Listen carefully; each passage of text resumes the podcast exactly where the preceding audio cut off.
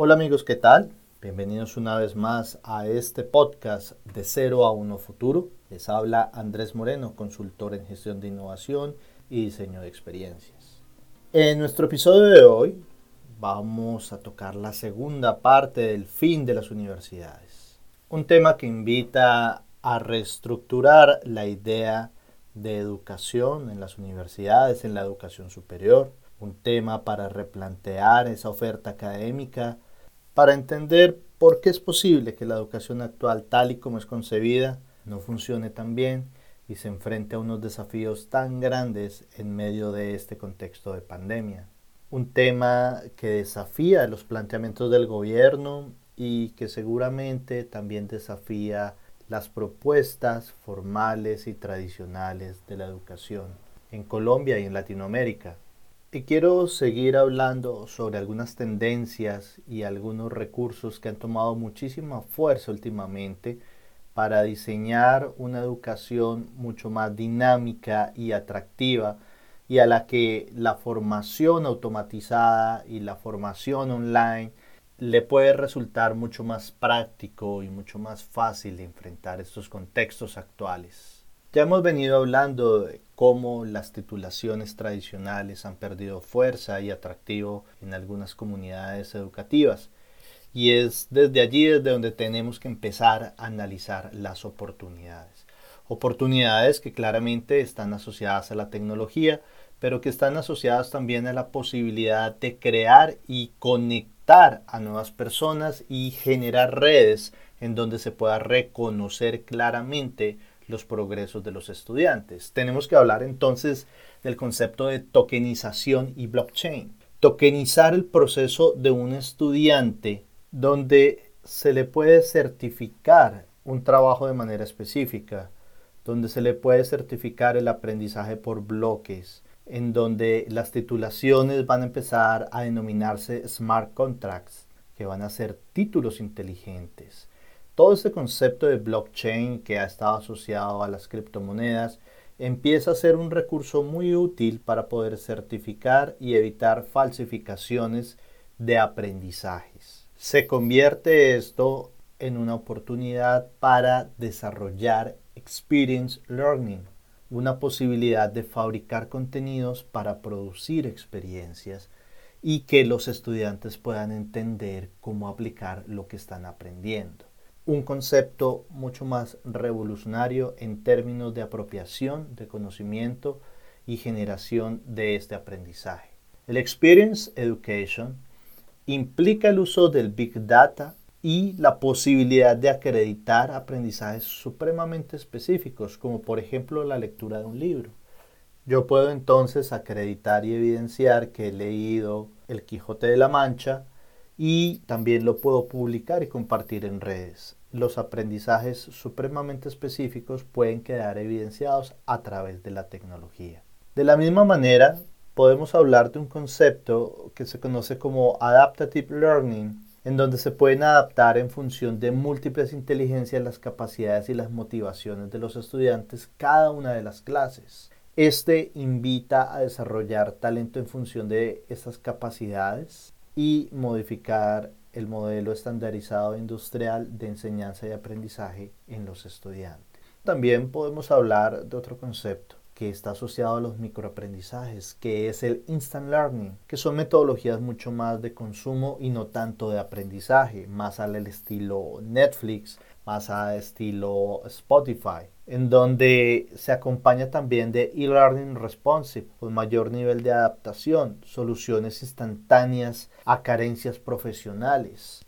Este tipo de formatos empiezan a tomar muchísima fuerza porque estos aprendizajes son rápidamente accionables. A través de estos formatos es posible que usted aprenda a solucionar un problema en 5 minutos con un video o un podcast y no dos horas de una clase teórica con unos ejercicios que muchas veces no están alineados con una realidad o con una necesidad productiva. Viene también de la mano un recurso y una herramienta muy poderosa como el procesamiento del lenguaje natural utilizando inteligencia artificial, como es el caso de los chatbots. Estos chats automatizados sirven para aclarar dudas y dar orientaciones previamente identificadas para un proceso de aprendizaje, para una clase.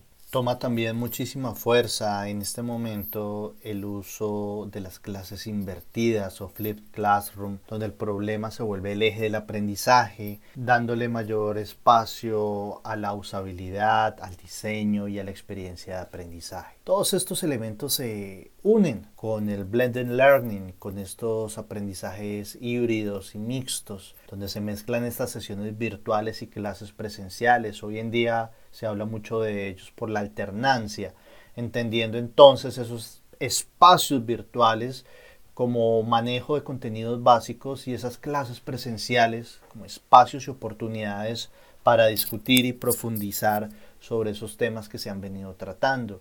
Prácticamente el estudiante construye esa experiencia de aprendizaje para llevarla al aula y tener mejores oportunidades de discusión y de exploración de conocimientos. Cuando hablamos precisamente de ese aprendizaje híbrido, debemos pensar que no solamente nos referimos a mezclar espacios virtuales y espacios físicos. Hablamos de rotación de espacios, de rotación de estaciones de aprendizaje, de rotación de laboratorios, la misma rotación individual que tiene que ver con horarios y espacios físicos.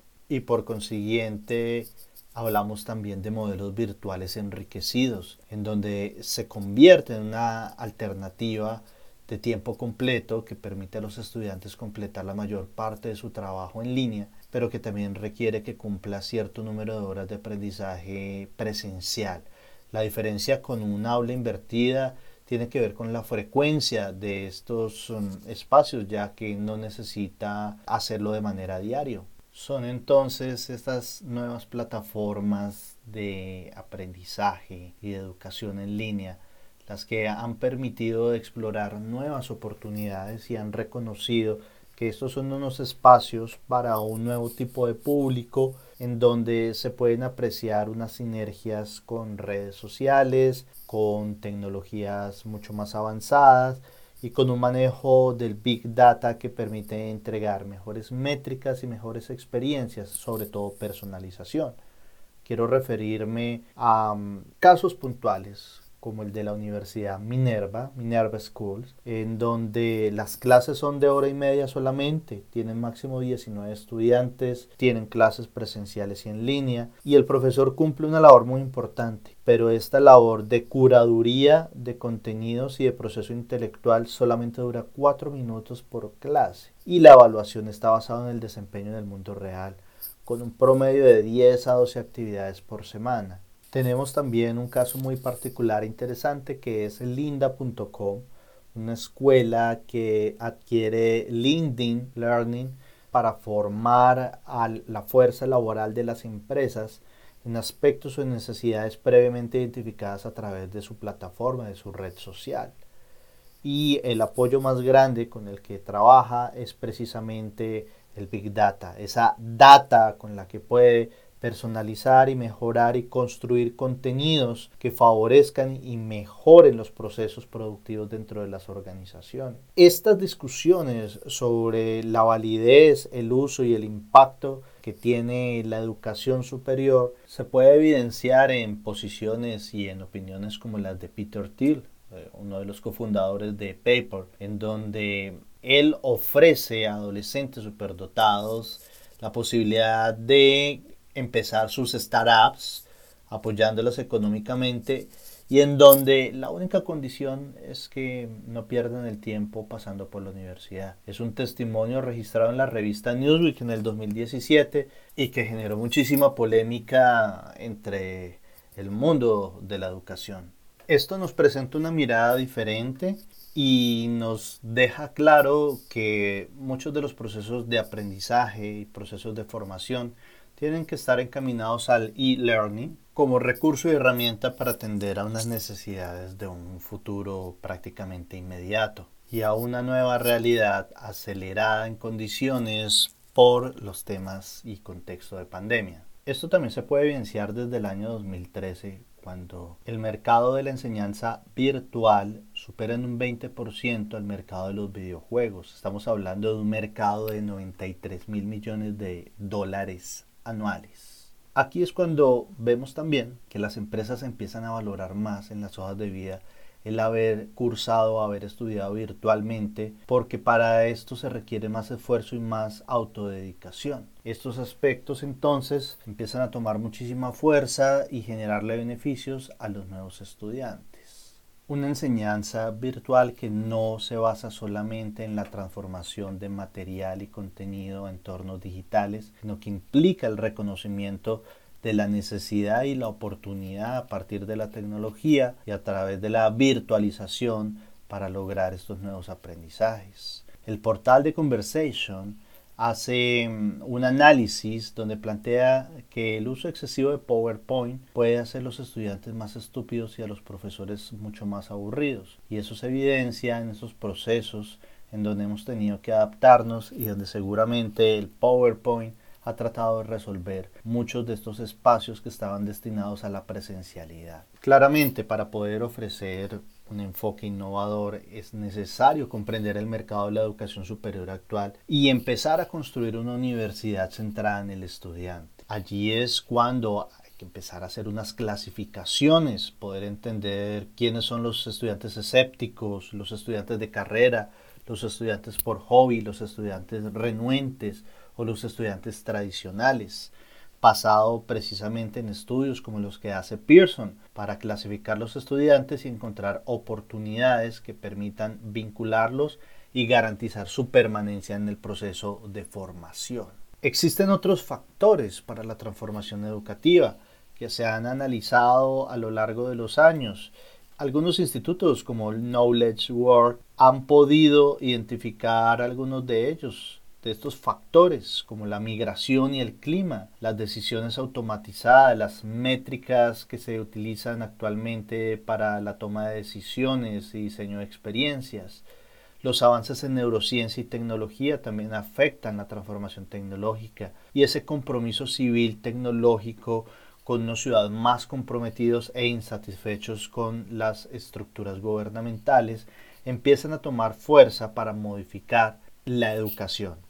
Por consiguiente, procesos como los aprendizajes basados en retos toman muchísima fuerza. Sin embargo, deben estar centrados en estas habilidades blandas, en potenciar eh, las habilidades que nos hacen humanos, esas que nos diferencian de las máquinas y que popularmente son conocidas como soft skills o century skills. Y si a esto le sumamos herramientas tan poderosas como el design thinking, podemos tener unas metodologías activas mucho más productivas con aprendizaje por proyectos autogestionables, aprendizajes basado en problemas con integración de saberes y aprendizaje basado en casos con mayor oportunidad de análisis. Por otro lado, también tenemos que hablar del GoPro Early, que es básicamente la posibilidad de contratar estudiantes talentosos directamente del bachillerato con trabajo remunerado a tiempo completo mientras estudian su carrera. Estas alianzas con algunas instituciones han permitido precisamente que antes de entrar y matricularse en la universidad, la universidad es la que le entrega o le ofrece un trabajo para que pueda pagarse su estudio y pueda realizar prácticas de manera efectiva. A este tipo de programas se han vinculado Walmart, Disney y Starbucks de manera muy exitosa. Y si es también un tema de manejo de tiempo y manejo de recursos, lo que generan dificultad o fricción para los aprendizajes modernos, podemos hablar del mobile learning, en donde aparecen nuevas dinámicas de interacción entre docentes y estudiantes utilizando dispositivos móviles. Es tan importante esto que la UNESCO hace un planteamiento de unas directrices de mobile learning en donde sugiere no prohibir de manera general los dispositivos móviles en el aula, porque pueden obstaculizar las oportunidades educativas y también inhibir la innovación de enseñanza y aprendizaje. Es entonces entender que ese dispositivo móvil se convierte en un amigo para